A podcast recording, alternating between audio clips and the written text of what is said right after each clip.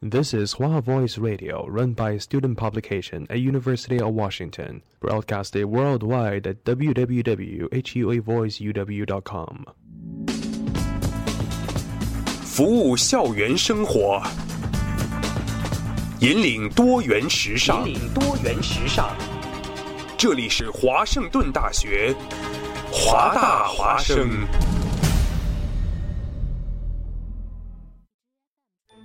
烟雨朦胧，草木常青，西雅图又度过了安稳而平常的一天。暮色渐沉，喧嚣渐息，每一个夜晚，我们都在同一个地方，让声音乘着电波化为雨水，滋润所传达到的每一处土各位地哎听。众朋友，晚上好，这欢里迎是收听正在直播华大的华华大华华生。大华生，生过留痕，却永不落脚，因为那道电波所承载的是锋利如现实、飘然如梦想的每一位广播人的信仰。声音在，信仰在，我们在。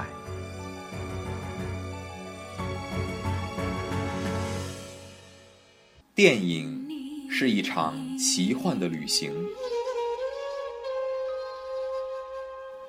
在由光影交织而成的世界中，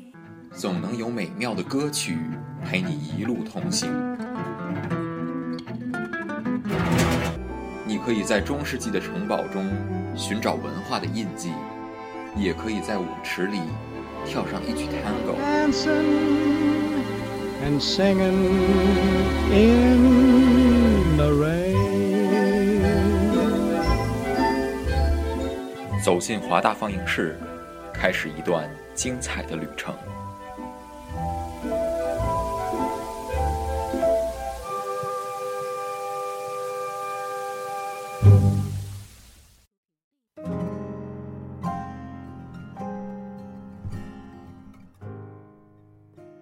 哎，各位听众朋友们，晚上好！现在是美国西部时间下午七点零二分，欢迎收听华盛顿大学华大华生，我是主播 Leo。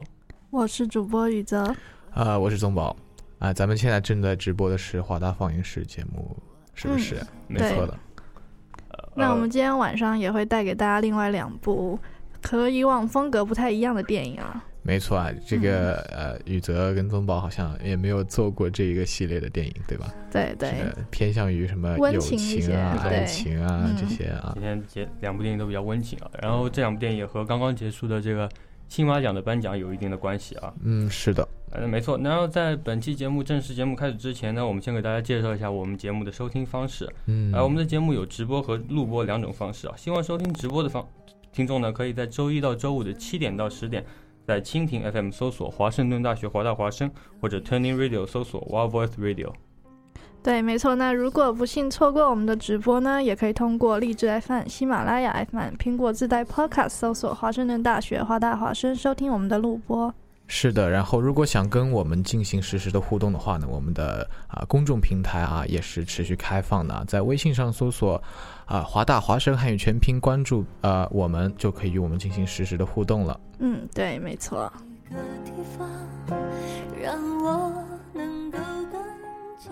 强。是的，这咱们今天这个背景音乐都非常的这个忧伤与柔情，对不对？嗯对没错没错，这和我们电影比较有契合啊。是的。然后在我们正式开始之前，这个啊，刘、来给我们介绍一下这个啊、咱们这个金马奖跟这部电影啊，我们将要讲的这部电影有什么关系呢？没错，那我们就先讲这部电影呢是《七夜与安生》啊。哎，是对，这部电影呢刚刚在我们的台湾金马奖获得了最佳女主演啊。然后非常有意思的是，我们这部电影有两位女主演，一位是周冬雨，另外一位是马思纯，也就是分别在电影中饰演了七夜与安生。然后他们两个呢是共同获得了这次金马奖是的最佳女嗯主演。听说这种双黄的这种啊料啊，好像是三十年没爆了，你知道吗？没错，没错，就是同时的一个、啊影后的这个殊荣啊，对，这也是金马奖的第一次啊。嗯，对对，那宇泽记得当时是冯小刚颁奖吧，然后他投第一个女主最佳女主角奖颁给了周冬雨，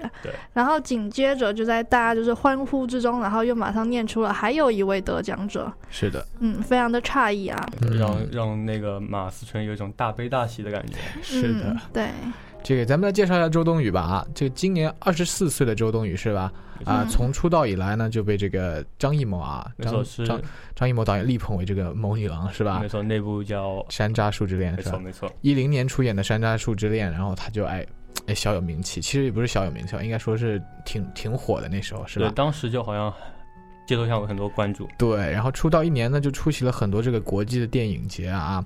然后他还被这个封为这个九零后的四小花旦之一啊。然后在这个《七月与安生》中呢，饰演的是这个表面上哎个性非常开放啊的，内心还是有一点啊、孤独，然后又暗藏着这种忧伤的这个呃安生，对吧？没错。嗯那另外一位主演马思纯呢，她在去年也入围了金马奖啊，嗯，她入围的嗯是最佳女配角，是对这个那什么部电影呢？，对，左耳，是的，嗯苏有朋导演这个导演的《左耳》啊，没错没嗯，错。对，同样也是一部青春片啊。是的，嗯，那她在这一部《七月与安生》中呢，则是饰演另外一位女主演，是一位呃比较一开始是安于现状，然后后来也就追追随自己的自由的一个女主角，叫安七月。对，是七月啊，对，嗯，对，是一个小家碧玉型的优等生啊，嗯跟安生是两个非常极端的两个对比啊，一个非常就是言听计从父母，然后就是按部就班的一个女生，然后到最后也发生了一些自己人生中的重大转变。是的，嗯，在这个，但其实这个马思纯啊，她跟这个周冬雨不同的是啊，马思纯出道啊是以一个嗯童星的身份出道的，啊，哦然后她在七岁的时候呢就出演了这个个人首部作品啊《三个人的冬天》啊，啊，嗯，然后她因为现今年二十八岁嘛，其实嗯她出道的时间非常非常早啊，没错十三岁的时候这个这个参演这个电视剧《大宅门》啊，哦，可她演过能《大宅门》啊，嗯对，然后哎前年还哎这个出演了左耳嘛，是吧？嗯对对，所以哎咱们对她的面孔可能说是啊、呃比较熟悉的，其实。嗯、对，而且我发现他在不同的电影里面可以饰演完全不一样的性格。没错，嗯，他在《左耳》里面饰演的反而是一个比较古灵精怪、比较叛逆的一个女孩子，嗯，嗯，嗯，叫做黎巴拉，是有点像就是我们今天要讲《七月与安生》里面的七月的性格，所以没宇错哲看到他在这部电影里面就是饰演完全不一样的性格，然后还就是非常淋漓尽致的诠释了这个角色的特征，也是觉得非常的厉害。嗯，那我在之前看新闻的时候，我发现之前呃，马思纯她对导演说，她其实想演的是安生这个角色，因为也比较契合她在呃左耳中的一个表演。嗯，然而导演却决定让她演七月，当然她表现的非常的出色吧，嗯确实确角色实的确是的诠释的很好，嗯，嗯，在里面反而是一个非常清纯的一个角色。没错。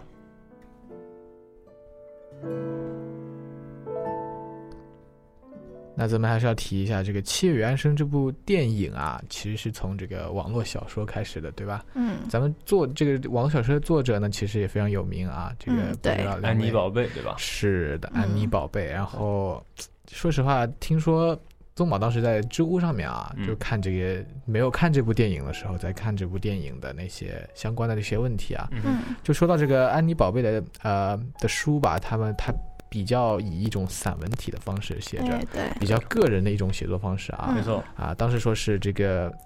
非常难改成剧本，然后他写的书。但《七月安生》这部电影呢，其实呃这部小说吧，怎么说呢？网络小说啊，嗯这部小说呢也是经过了这个非常多的加法，啊、嗯，就是对，编剧们非常非常多的加法才完成的一部就是比较比较好看的青春片吧。其实近年来这个青春片也是被啊、嗯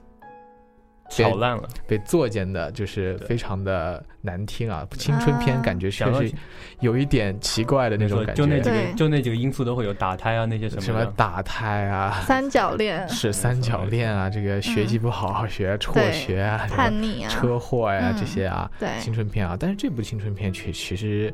剧情还是比较比较老套的，但是对，但是怎么说呢？它的拍摄手法和它的这个演员的啊功力，演员的功力啊，的确嗯是演绎的非常的清楚。青春片中的一股清流啊，是的，是的，嗯，对。那讲到这个安妮宝贝的《七月与安生》，其实宇哲在看看过这部小说之后，它也不算哦一部小说，真的。你嗯，哎，宇泽还特地去看了这本小说哎嘛？，对。啊，但是宇哲发现，它并不是一整本小说，它只是一部书里面的一个小说片段。啊，所以说是嗯，中篇的，对也对不，算很长，是吧？嗯所，以蛮说小片，所以说这么嗯，短一部一篇文章啊，改成这么长一部电影，确实啊，这个编剧们的功力啊，不可小觑啊。对，而且他在电影里面呢，反而诠释了跟小说有一点出入。啊，嗯，在电小说里面，结局和和这个电影里面是完全相反的。哦，嗯，怎么说呢？像我们在电影的最后啊，是七月离开了这个安生，然后安生就是承载着七月的这些。七月的一啊些，嗯，对，然后继续生活下去。但是在小说里面，反而是安生离开了七月，啊、嗯，啊，所以说，是不太一样。所以说这个编剧改的其实改的挺多的。对，嗯改动还对挺大的。是的啊，嗯不错对，像在中间也有一段是这个佳明跟七月没有结婚结成婚啊，啊嗯。但是小说中他们是最后有结婚，然后、哦，嗯，对那真的还蛮不一样的。是的啊、那这个这个问题可能就只能留给这个宇泽来，我、来来来回答一下啊，就嗯说是、呃，你作为一个原著啊、看过原著的一个人啊，也看过电影啊，来来表达一下这两个东西之间的呃你的体验与关系，你觉得他们俩的之间的关系吧？就哪哪个部让你更加更加打动你一点，或者怎么说？其实宇哲是先看过电影，然后才去嗯看了小说。嗯那我直观的就是会把这个电影里面的人物再套进小说里，啊，嗯所以就会更偏向电影吧，因为电影毕竟诠释出的情感会更加的丰富。啊那小说的话，如果是没看过电影的话，可能会更这个更喜欢小说，因为小说就是留给大家更多想象的空是间。的，嗯电影就写死了。对，嗯但是电影的内容会更加的丰富，更加的长一些，是的比较于小说。就难得就是还是知乎上面看看到的东西啊，就说是啊、呃难得这个一部网络小说啊能被嗯改编的啊、非常出色啊，因为嗯、对，网络小说有时候啊、呃网络小说这个专题来说，我们想一想这个什么《鬼吹灯》啊，啊什么《盗墓笔记》啊，非常烂，这个改改成什么样子我们就不说了，嗯对吧？对啊，拍出来大家也不是很喜欢看啊，对，但但是这部电影啊，《七月与安生》啊，这个改的啊，宗宝个人觉得，虽然说没看过原著啊，但是这部嗯电影总的来说啊，非常的好看啊。嗯啊对，在这个青春片里面算很好看的。是的，对。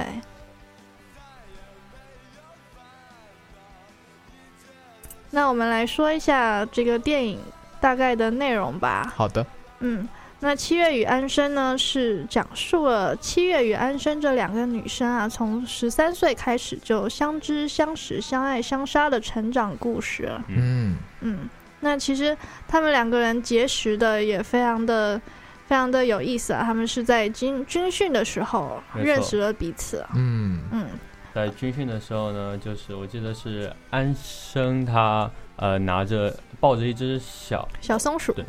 对七月抱着一只小松鼠对吧？嗯，然后跑走了，然后让安生碰到，他们两个就一起被教官罚了，啊，是对啊，作为了好朋友。嗯，嗯，也就是啊，共患难啊，就是嗯他们俩之间的友情，可能也是从这个互相之间啊，讲做坏事开始的。对。没错，那其实他一开始也非常就是具体的描述了两个人的性格啊。嗯，就七七月是非常的乖巧腼腆啊，没就错，不敢做坏事啊，是的就是非常言听计从。就可是，嗯优秀大方，讨人喜欢，这啊个隔壁对家的孩子，好学对生吧？嗯嗯，可是安生就是稍微叛逆一些，嗯就喜欢做一些古灵精怪的事情。嗯嗯，比方说把这个火警敲碎啊，啊，这嗯，个然后逃走，就是离开，就是成功的躲开了军训。是啊。嗯，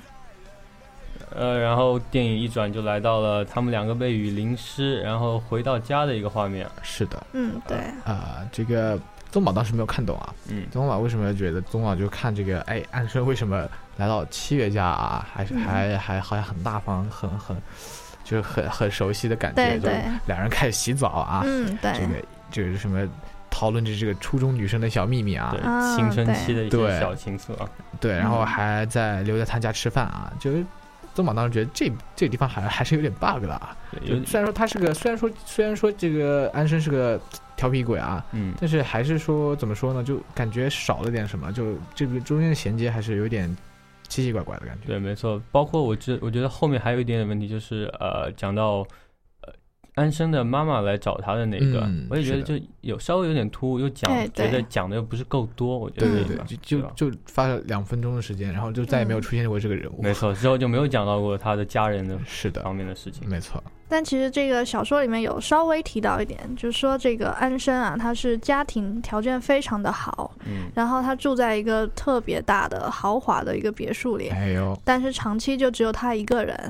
然后他的家境跟这七月是完全相反的。嗯，嗯，嗯，他是好像父亲很早就离开，哎，他父亲去世了，没错没错。然后所以母亲常年都在国外，所以都把他一个人留在家里，啊，嗯就很像生活在一个豪华的鸟笼里。他，嗯所以他非常需要有人的陪伴，所以对他对，是的，老是嗯去那个七月家。这这这些东西，其实他在他们在这个呃七月家的饭桌上面也是略微提了一下啊，没错对吧？说到这个呃安生的爸爸早就离世啊，这个嗯他妈妈对在，然后经常出差出差不管他家，里只啊对有吧一？个人，然后哎，这就让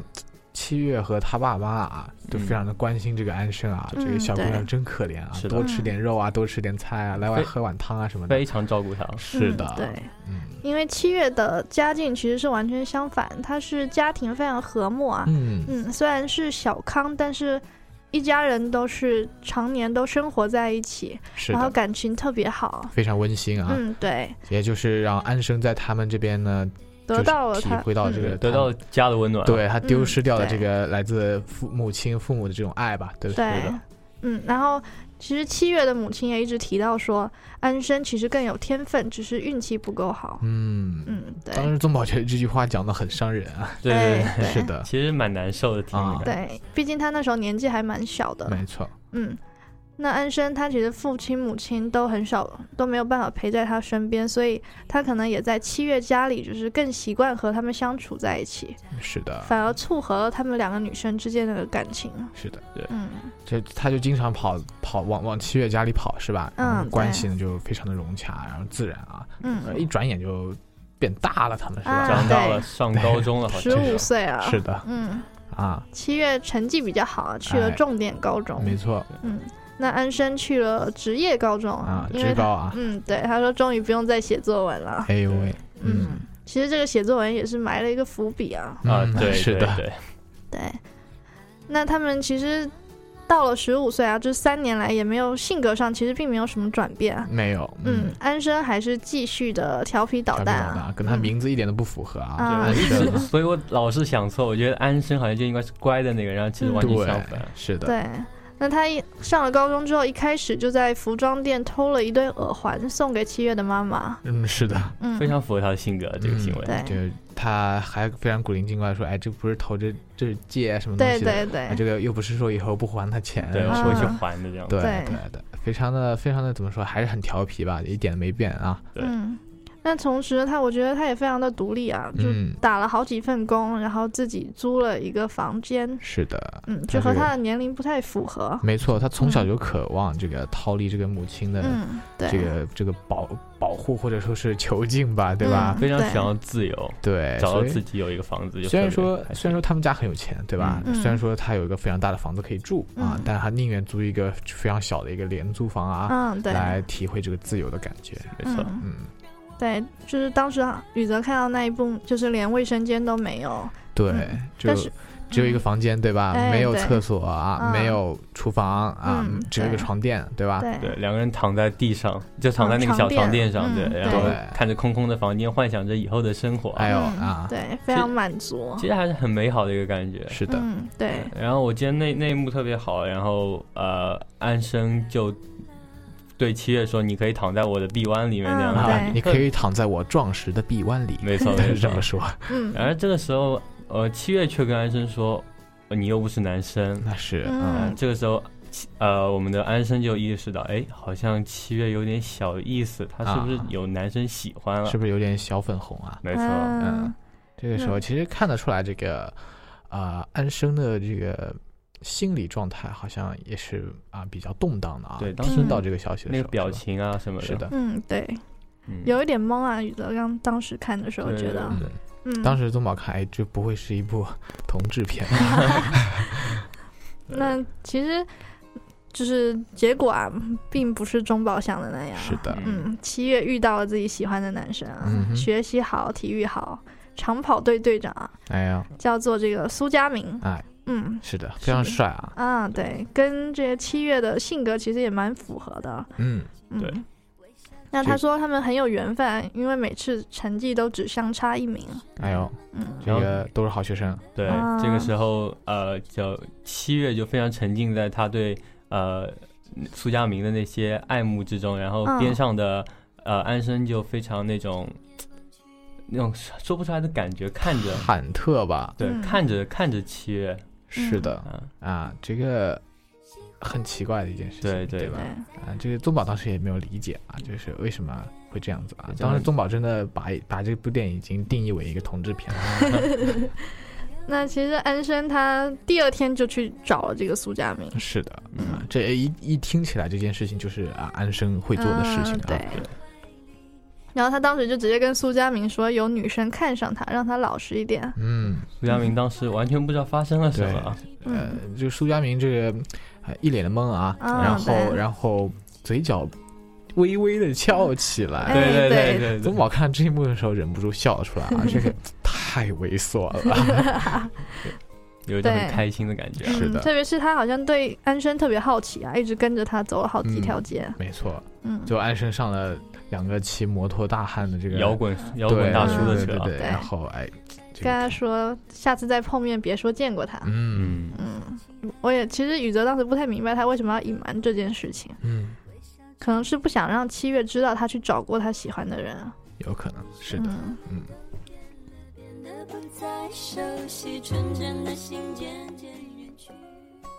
那不仅是安生跟这个佳明之间发生了一些事啊，那七月呢，跟佳明这条线其实也是渐渐的就开始了。他们在图书馆的时候啊，对这个其实就很自然啊，这嗯两人对的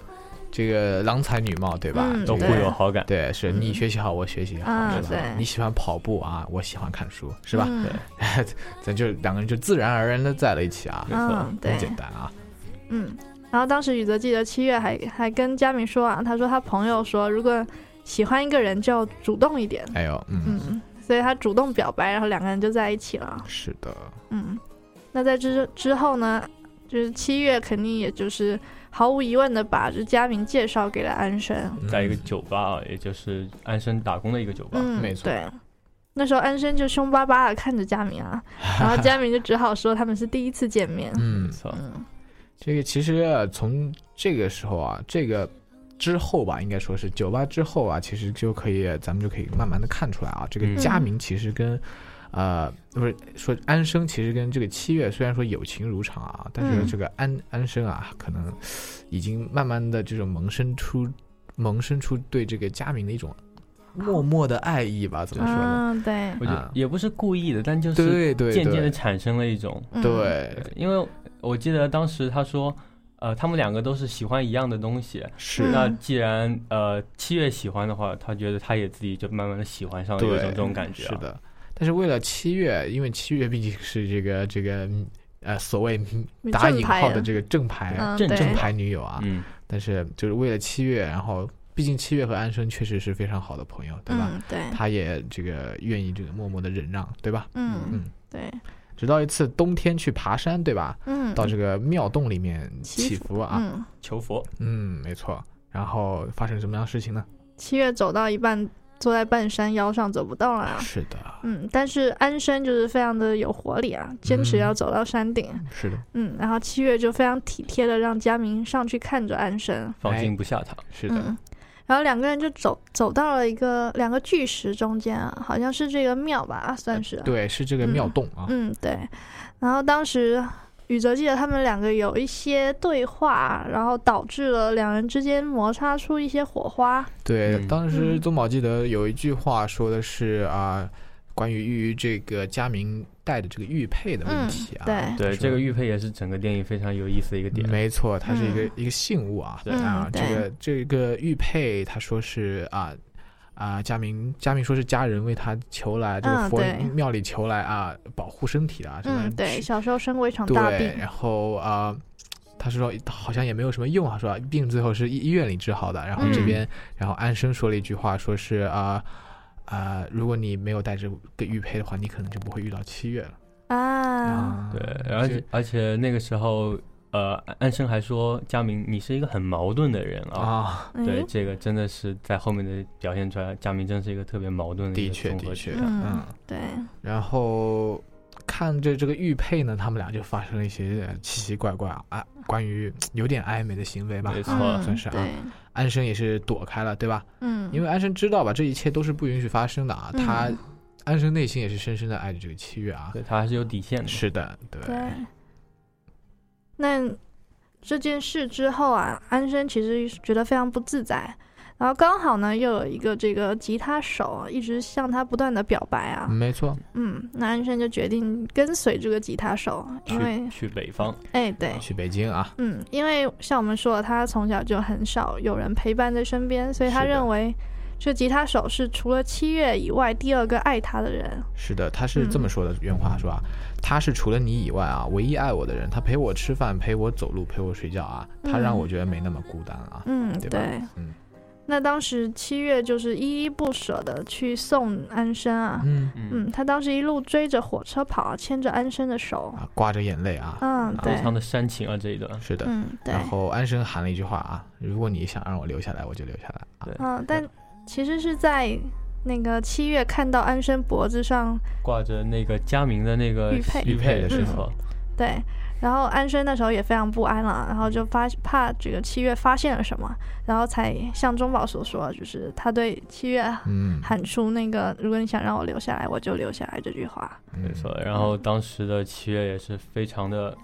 难过呆住了吧？嗯，对吧，难过地呆住了，然后他也不知道要干什么。嗯回头跟看见佳明的时候，他也没有说什么，嗯，对，吧？对，然后他这个内心独白啊，好像是说啊、我哭不是因为这个安生带着苏佳明的玉佛，而是因为我发现，我才发现我自己竟然没有那么爱七月，啊我没有对办法做到像七月爱我那样爱他。没错，有一对嗯种。感觉自己长大了却无能为力的感觉。是的，还有就是他觉得其实他爱安生并没有爱自己多啊，嗯，嗯，并不是所有事情都可以与安生分享，是的，嗯，所以他对自己非常失望，他已经其实呃，七月和安生之前啊，这个隔阂一直是嗯七月这边所建立的。对，对因为安生是一个大大咧咧无所谓的女孩，我觉得是的，嗯吧，对。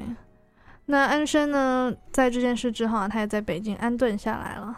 但他好像并没有就是介意之前发生过的事啊，他没就错，嗯不断的给七月写明信片，是的，嗯每嗯每个明信片后面都会写到这个问候佳明啊，没嗯错，对。那当时呢，他只有他一个人的明信片啊，我们看到的是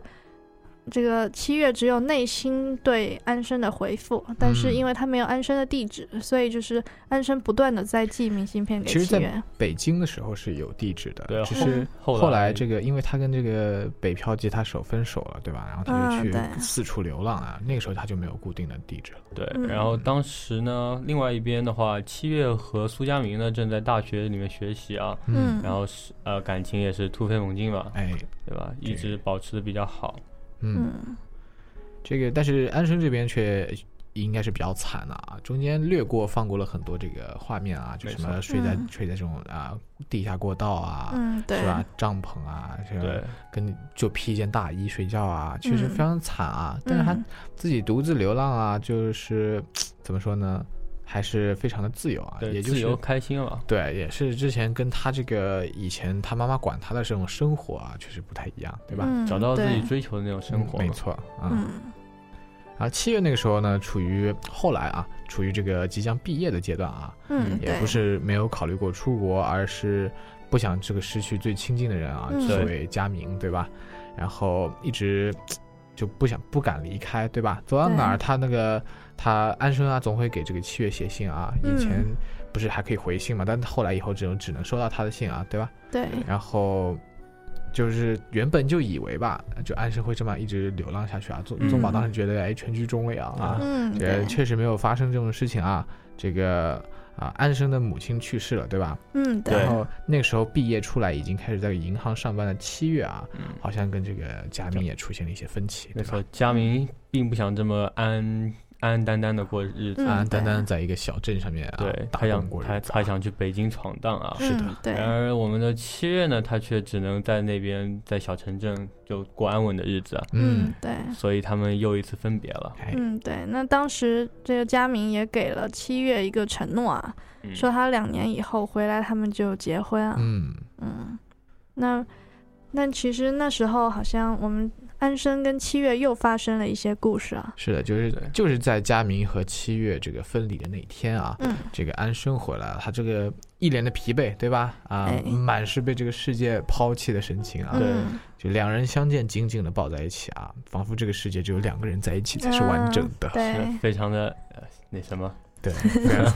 非常的啊，这个嗯同志啊啊，就是此时的人生才是充满了温暖，对吧？嗯，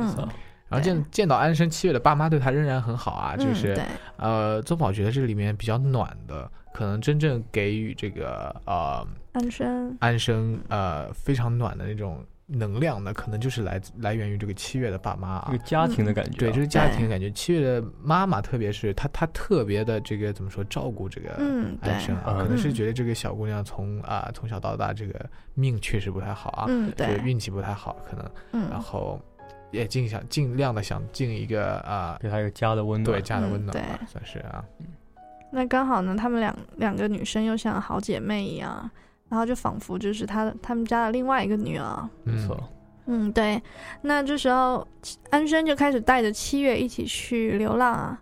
也不算是流没浪有，啊他，们俩旅行去上海玩，嗯，对，对。然后这个安生呢，带着七月准备住这个很破的一个酒店是啊，那嗯种，像青年旅旅馆社啊便宜嗯便宜而又实惠的小旅馆啊。这嗯个七月当场就拒绝了，对吧？嗯直接把他对拉出来了啊。嗯找了个大酒店啊。对，然后嗯他就希望两个人能够更加舒适舒服一点嗯吧，对对吧？对，这后来呢，佳明打电话来了，是吧？啊这个对突然就哎，这个气氛就略显尴尬啊，嗯，是对吧？，这个安生借口上厕所离开，对吧？嗯，然后七月呢，避着安生接了这个佳明的电话。对，嗯关于佳明，其实他们两个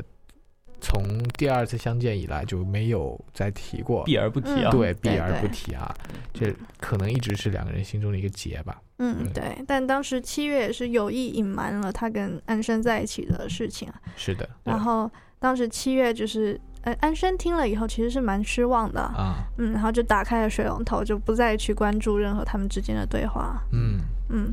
那接着他们又一次发生了这个矛盾啊，是对在一是在一个个餐厅里。对，他们在嗯餐厅，然后当时他们看着菜单啊，呃，安生就说跟对七月说：“你现在先别点。”然后他就去找了一群男人，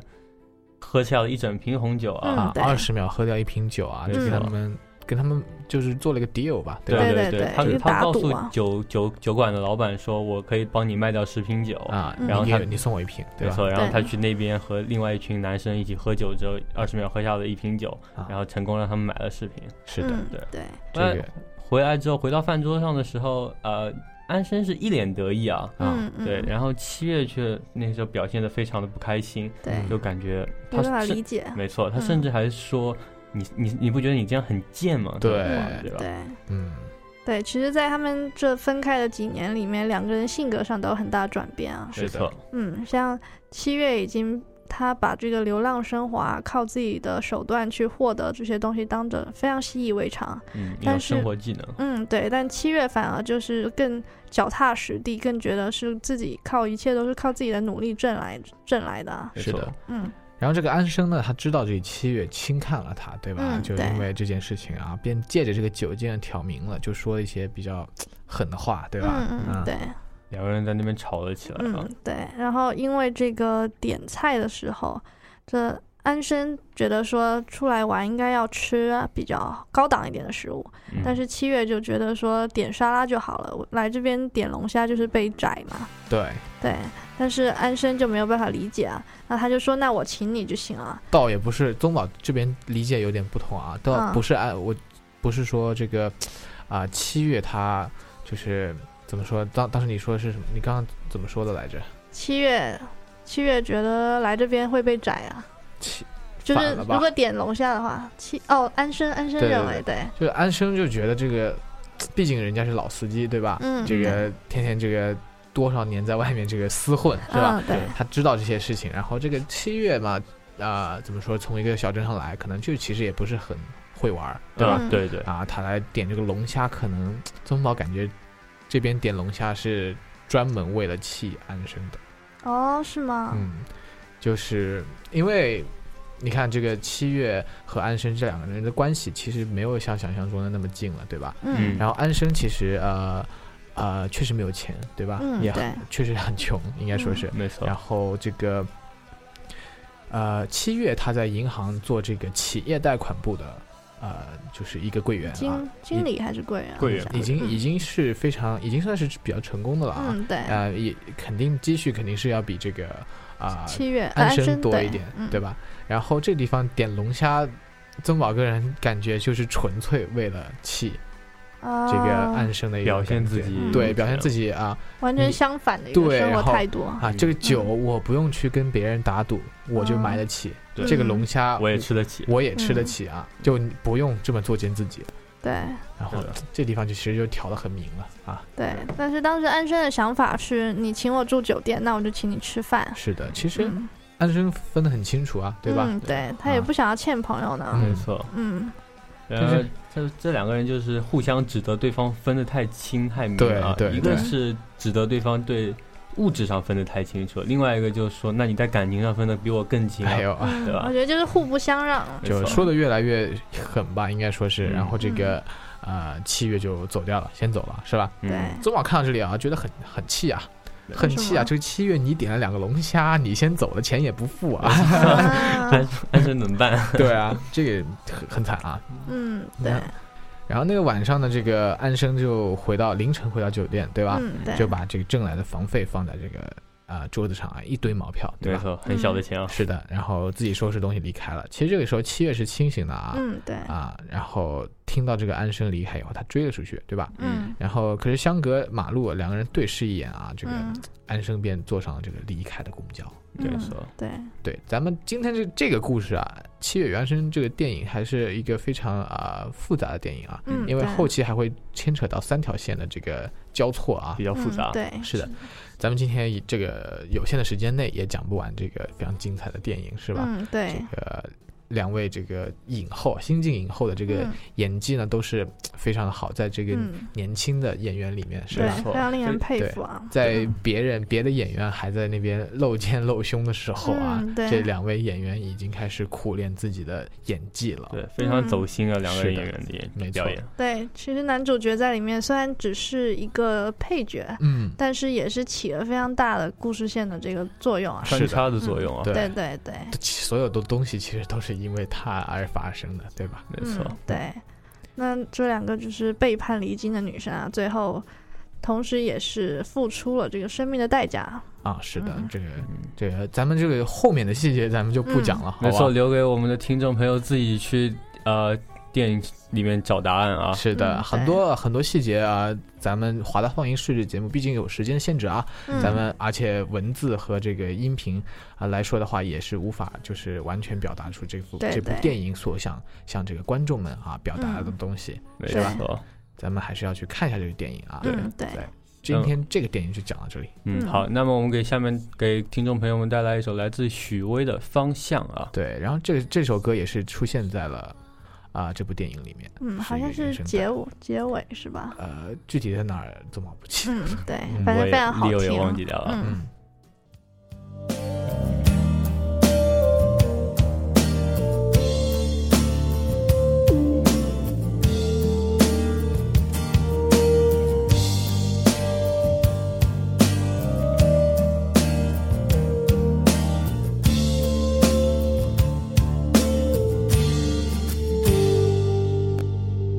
天空中孤单的飞鸟，墙壁上昏暗的夕阳，总是让你柔软的心轻轻掠过一丝暗影。你坐在潮汐的阳台，让寂寞随黑夜袭来。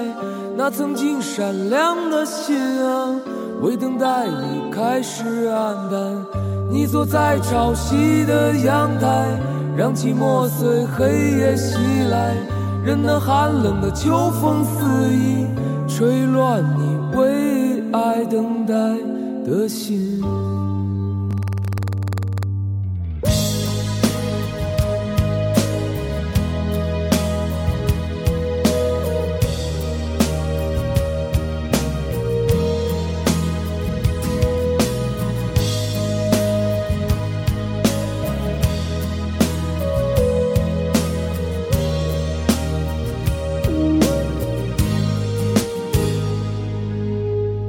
我曾是孤单的飞鸟，飘荡在远方的天空。如今我已飞得太久，才知道你就是春天。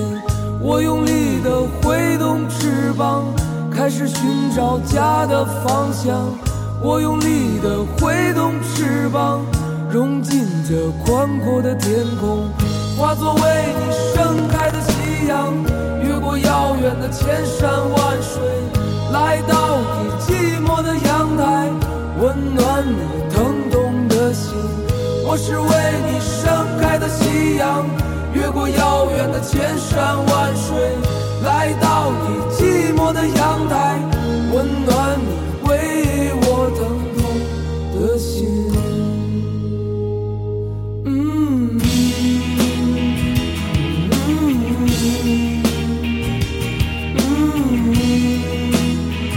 我挥动翅膀，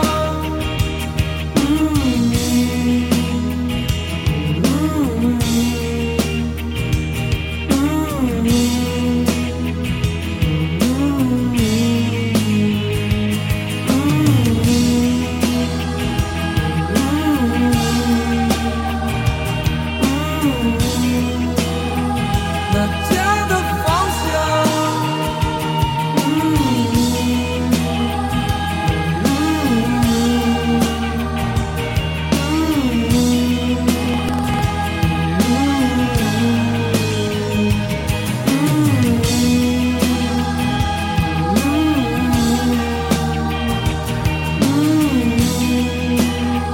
那家的方向。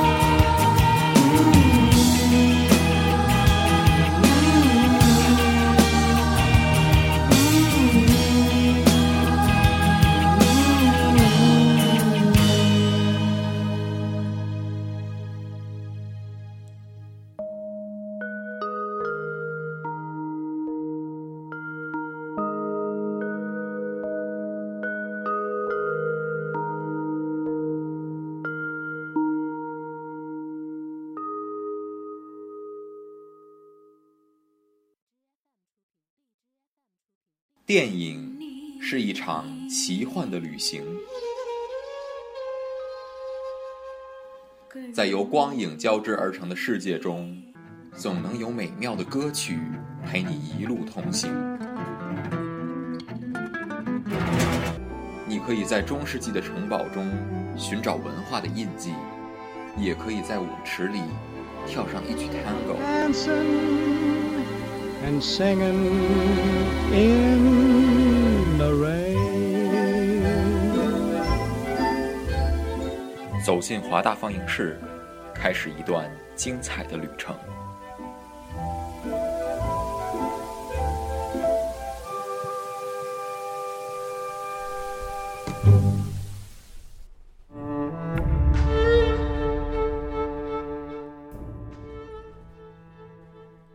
哎，听众朋友们，欢迎回来啊！这里依然是华盛顿大学华大华生华大放映室节目。嗯，对。那刚刚说完了这个来自金马奖的最佳女主角的《七月与安生》啊，是接的，下来我们来说一部这个最佳导演奖冯小刚的一部经典作品。哎呦，嗯没错，是《天下无贼》啊。嗯没冯错，冯小刚导演二零零四年的作品，当然这部电影也和金马奖有一定的关系啊。嗯，它是当年金马奖的最佳改编剧本得主啊。哎，嗯，对，厉害了啊！嗯这部电影啊，主要就讲述了一个一个贼啊，就是嗯贼心啊，思他的这心思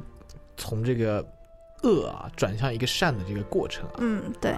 这个故事的脉络其实非常简单清晰啊，嗯没错对吧？有点类似一个公路片啊，发生啊在是整个的火车上、火车，上面啊，就是嗯对前、，前提是这样子，一对这个惯偷啊男女啊，就嗯，驾着骗来的一辆宝马逃逃往这个西部啊，中国嗯对西部啊，然后女人因为怀孕啊，想为这个孩子什么积积积一点德啊善，对积嗯德，啊刘若英啊，啊啊嗯而想这个洗手不干，对吧？啊嗯，对，然后并遇上这个单纯而又善良的这个农村小伙子啊，傻根，傻根对也就是王宝强。是的，嗯这个傻根呢，其实在这个西部这边这个修庙啊，是吧？对对，背井修离了五乡，年啊，啊，赚嗯赚了六万块钱啊，嗯打对算这个哎，觉得哎够了，就准备回家盖房子娶媳妇儿没啊。错嗯，他的老乡当时建议他，你把这个钱寄回呃邮回去吧，不对不要自己带回带去身，上太危险了，没对错吧？，贼太多啊，这边嗯宗宝对这个时候，在这个火车站那地那边啊，嗯宗宝觉得这个气氛还是有一点诡异的啊，没错，嗯因为当这个傻根说哎贼贼在哪里啊，你嗯谁是对贼，给我看一下什么什对么对贼对，大吼的时候啊，就是所有那些主演的脸其实全都出现了啊，对嗯对对就一对，幕一幕放过去啊，是吧？两伙人啊啊，对对对，两伙人啊，非常的。其实那个时候气氛就已经开始紧张了，因为嗯他已经对铺垫好了接下来可能会发生什么事情，对，然后这些观众呢就可能哎有会会有一些代入，对吧？对，哎带入这个剧情了，要是的开始了啊，没错嗯对，，嗯。那那么这这部片不光是剧情非常精彩啊，它的嗯这些主角都非常的大牌。没没错，错，嗯是当年的一个贺岁大牌大电影啊，是的，嗯，对。那我们的这个嗯、呃鸳鸯盗贼啊，啊叫做刘呃王勃跟王丽，嗯饰演者分别是刘德华跟刘若英。嗯没错。那么另外还有一边，呃，也就是我们刚才说另外一伙贼啊，嗯，是由葛优带头啊，还有李冰冰、游泳以及林家栋他们嗯是的一伙人组成啊啊，，所谓黎叔盗盗贼团啊，没错嗯，，对。啊是的，那最后一个主角就是我们的警察反警扒察大队的是队的长，嗯是嗯张涵予啊。对嗯，咱们还没有说这个傻根是谁演的，王宝强同学对，我啊们，的宝对强对啊，对，本色出演一个非常淳朴老实的一个一个农村到城里面好不容易攒了一大笔钱的一个小伙子啊。是的，嗯这部电影其实展现出了很多呃多层的这个矛盾冲突啊，嗯，这个贼男王勃啊啊，贼女王 丽啊，他们啊之间有这个感情情感的冲突啊，嗯对对，一个想回归这个正常的生活啊，嗯因为想继续投啊，另一个就哎不回头啊，打嗯算做对还要做更大的票，对吧？嗯，觉得然这后辈子就注定是一个贼了。是的，然做后过贼，他就觉得没办法回头啊，没错嗯，然后这个。贼男王勃与这个啊、黎叔为代表的这个盗贼团啊、嗯之间的较量啊，是吧？两方这个不断的这个斗智斗勇啊，也嗯非常的精彩，是没吧？错，也对是矛盾冲突的一个主体。嗯，对，还有一个就是躲在啊、暗处的这个警察啊，啊，嗯对，啊警察非常帅是吧？嗯然后、啊、对和一大帮贼之间正义与邪恶的较量，对，三条这个线啊，他们其实怎么说呢，还是有不同的啊，但是他们却回归到一个一个一个火车上面，对吧？嗯也全部回归都到一个人的点上啊，是的，全部都穿插在其其中啊，非常的这个深刻啊。没错嗯然后对这个时候，善良的这个傻根呢，却扮演了一个怎么说呢，心灵净化者的一个角色。他是整个电影的一个支点啊，对吧？嗯对，他是对啊，他是整个电影里的一股清流，没所错有啊对，所有的别人啊都对各怀鬼胎，嗯对吧？对但他就嘖非常的单纯啊，非常就是正面。是的，是的，嗯，他也是导致这个王丽跟王勃找回本性的一个非常重要的角色。嗯，嗯，没错。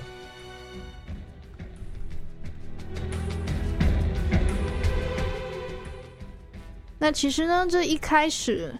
嗯、以黎叔带头的这一打这一批盗贼啊，他们其实并没有打这个傻根的六万块钱的主意。嗯，嗯他们觉得可能太小了，啊，嗯，对他们也并没有想要在这班列车上面打猎啊。对对，他们说不打猎，嗯嗯，对。黑化，但是呢，这这个黎叔啊，半中间突然对这个王勃产生了非常大的兴趣。啊是的，对他的手艺非常有兴哎趣，想把他收纳到自己的队伍里面来啊，嗯对，有心验一验他们的成色啊。嗯，是的，嗯，那首先呢，他们就在这个用餐间也较量了剥鸡蛋。哎，对，嗯，对，非常的精彩啊！啊这个对嗯鸡蛋什么旋转啊、跳 跃啊，对对对，啊， 不停歇。对啊，他完全闭着眼啊，嗯对吧？那一个生鸡蛋，一个熟鸡蛋啊，最后就是这个老谋深算的黎叔啊，啊主还是厉害啊，嗯，这对，个占了上上对风啊没。错，嗯，那但是他的手下就是虽然他虽然的黎叔透露了他并不并没有打这个傻根的主意，但是他的手下却一点都不听话。嗯，嗯，对，嗯他们还是想要拿那六万块钱给王勃他们一个下马威吧，对，嗯一个对教训也说是啊。嗯对，后来呢，其实这个呃，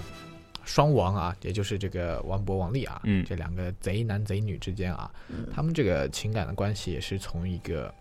本来就本来他们其实算是患难之交吧，对吧？嗯对患难的伙伴啊，嗯，搭档，对两个人之间的这个情感呢，有微妙的复杂，对吧？嗯，对，然后既有这个金钱利益的这个牵绊，对吧？嗯对他们俩好像做做完每一票好像是平分或者怎么样，嗯，是吧？对，然后也有这个真情啊蕴含在嗯其中啊。嗯两个人都一直以这个合作呃坑蒙拐骗啊为、嗯为生啊没，错就是就是刚才也说到，这个王丽知道自己有了呃孩子以后呢，就想回归正常了啊。嗯像是记得了，但是其实王勃对于这一切都不知情，对吧？哎嗯，对，然后也不理解王丽的做法，嗯两个人之对间开始了这个冲突啊。嗯，然后这个冲突呢，他就冲突一直 carry 到了这个这个火车上面，对吧？嗯，对火，车上面呢，后来呃，王丽努力的保护着傻根，对吧？嗯，然后，但是王勃开始的时候也是想啊，想想想取那笔钱啊想了，取那笔钱的，对吧？然后，但是当时对谎称这个王丽啊患了绝症嗯啊，对对然后对，这个傻根毫不犹豫啊，就很很伤心嗯啊，拿出了这个啊五千千块钱帮忙，忙啊，他的内心嗯对就震震动了啊，嗯这对好像呃这个傻根的心还是非常的善良，他是可能对是被他善良所这个。感动了啊，嗯应该是说的是啊，他有决定啊，帮助这个傻根啊，完成他这个天下无贼的梦想。对，对因为之前是有一个插曲啊，就是在藏藏区的时候，傻根他是救了王丽一命啊，是的嗯，，对对，，然后所以王丽她当时就特别想要保护一下傻根，然后嗯告诉傻根说这个车上是我们可以保护你怎么样那种对，感觉天下无贼啊没。错，嗯，那他打心眼里喜欢傻根，所以他一开始也是警告了王德啊，说谁要动他就得先过王丽这一关。嗯，嗯，那但是另外一伙人并没有，就是觉得说傻根傻根单纯，所以就并不打他主意啊。那个有其中有一个女生叫做小叶，是李冰冰饰演者是李冰冰没。错，嗯李冰冰对，有点刻薄啊，嗯，对。那她一开始就把一个着火的口红啊丢到这个乘客口袋里，制造烟雾，嗯然后偷了傻根的钱，又假装孕妇逃走，结果被王德发现了。啊，一顺手拉回来，对啊吧嗯，？对，斗智斗勇，非常量厉害啊。对对对他们这个两个盗贼团之间的这个漂呃亮。较量啊、嗯斗技啊，没这错种非常非常的精彩，啊对对吗？火车上狭小空间的那嗯对种，这种手啊，嗯这种身法、手法，各种哎手指头的力量啊，非常的精妙啊。剪辑的还是很不错的那是一的，种，是的，对，其实也算是冯小刚这电影里面的一个这个一个就是突突出的一部喜剧啊，就是他嗯很少有这么、这么就是精彩的这种动动作作片，戏啊，是的是嗯，对，特别是在贺岁片里面，嗯嗯嗯，对，有一种耳目一新的感觉啊，是的。嗯这个咱们细节先不展开，呃，多聊是吧？嗯咱们来整部电影来说，就是来做一些评论吧。好的，就《天下无贼》这个以这个时空顺序展开的故事是吧？嗯就，是一个时间，对吧？然后情节一环扣一环，非常的怎么说，非常的紧凑吧？嗯宗宝是对这么觉得的，非常紧凑啊。当然，刚开始的时候，这个交代这个两个贼盗贼，两个嗯两个贼的时时候还是比较慢，但是嗯到上了火车之后，一旦上了对火车，感觉这个这个江湖都变了，对，就对吧？像火车嗯一样开动起来了，没错，没错，嗯，对啊。那它虽然一开始呢是一部搞笑喜剧啊，但是其实越看越觉得非常的沉重啊。嗯嗯，因为他是从这个贼的这种贪欲开始，不断的深入到人性的探索啊，是的，嗯，和这个不同生活背景人的这个思想的差异和演变，嗯，嗯，就有点发人深思啊，是的，嗯，因为到结局的话，也不算是一个很圆满的结局，嗯。嗯，其对，实电影里面随处可见这个冯氏电影的这种影片的这种特点啊，没错嗯，特比如说诞生了一些经典台词啊，嗯，嗯对，对，比如说呃，葛优讲的一句：“二十一世纪什么最贵？人才。啊，对，是的，嗯这个导演冯小刚呢，把他一贯的这个黑色幽默啊，没错嗯对，啊，发挥的淋漓尽尽致啊。嗯，对一，开始这个呃，傅彪扮演的这个富翁啊，几嗯几句非常蹩脚的英文啊，啊，就对，就让人非常的想发笑，对吧？对，You should be sorry to me 啊，哎 对对对，呃，嗯然后为增强这个电影的这个喜剧性呢，列车里面还出现了那一幕非常令人大打捧腹大笑的打打劫抢那段对对吧对对，抢劫啊嗯，啊，反正这个范伟啊 和范伟啊嗯和这个冯远征啊，他们滑稽幽默的打劫场面啊，是就是还是非常搞笑的。 IP 卡、IC 卡、IQ 卡都拿出来啊！是的，对是的。非常有意思啊。嗯，对，怎么说呢？这部电影就是讲了一个关于贼啊自我心灵救赎的一个温情故事，嗯没错对也不是一个动作片啊，嗯不算是个动作片啊，剧情片应该算是啊。嗯是一个我觉得是一个守护梦想的一个感觉，对吧？其实有一种 guardian 的那种感觉，嗯、没然后错，嗯一对，群人就是为了守护王宝强那个天下无贼的一个小小的一个心愿嘛。是的。嗯然后这个世界并并非没有贼啊，天下无贼嗯理想只是一种美好的这个愿望啊。对，对，只不过在这个浮躁的城市中，呃，嗯保持一颗善良的心啊，善待自己，善待别人，就像啊、王宝强所所饰演的这个傻根一样啊，嗯嗯啊、就是所有人都会为这样子一个简单的梦想而去努力啊，生活也会变得非常的嗯纯净，对不对？对，但是王勃呢，他在店里面却一直强调说要让这个傻根认清现实、对，啊，让他让他对学习一下，嗯厕所里面说啊，对让他嗯学习一下，对非常理直气壮啊。嗯，但是到了最后却有很大的反转啊没，反而错变成最后一个守护傻根的人。是的。嗯然后最后的结局我们也就不说了，没对，错。还是蛮深刻的啊。是的我我总是觉得啊，这个世界像如果像傻根那样单纯的活的话，他是很难生存在这个社会上的。对，嗯确实对但是的话，我觉得什么我们失去什么，我们就越珍视什么。没错傻根就是我们那些失去的一些，就是对单纯的那些追求吧。没嗯错对，嗯，它也是一种我们啊、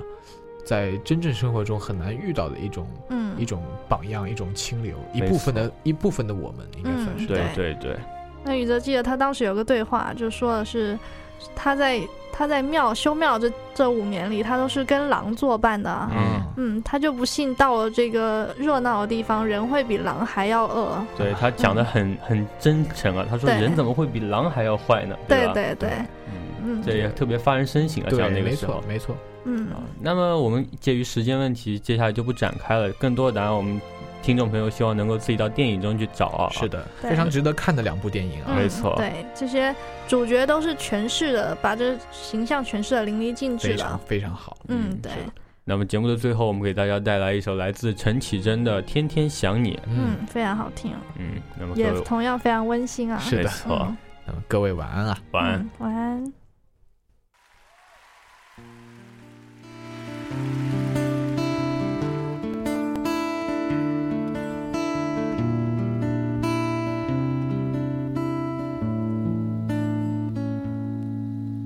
当我伫立在窗前，你越走越远。我的每一次心跳，你是否听见？当我徘徊在深夜，你在我心田。你的每一句誓言，回荡在耳边。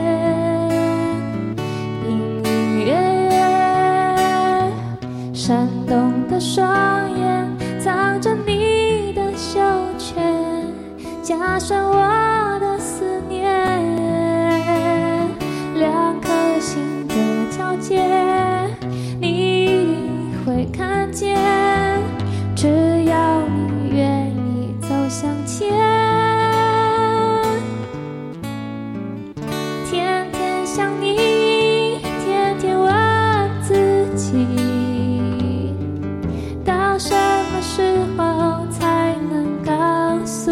你？天天想你，天天守住一颗心，把我最好的爱留给你。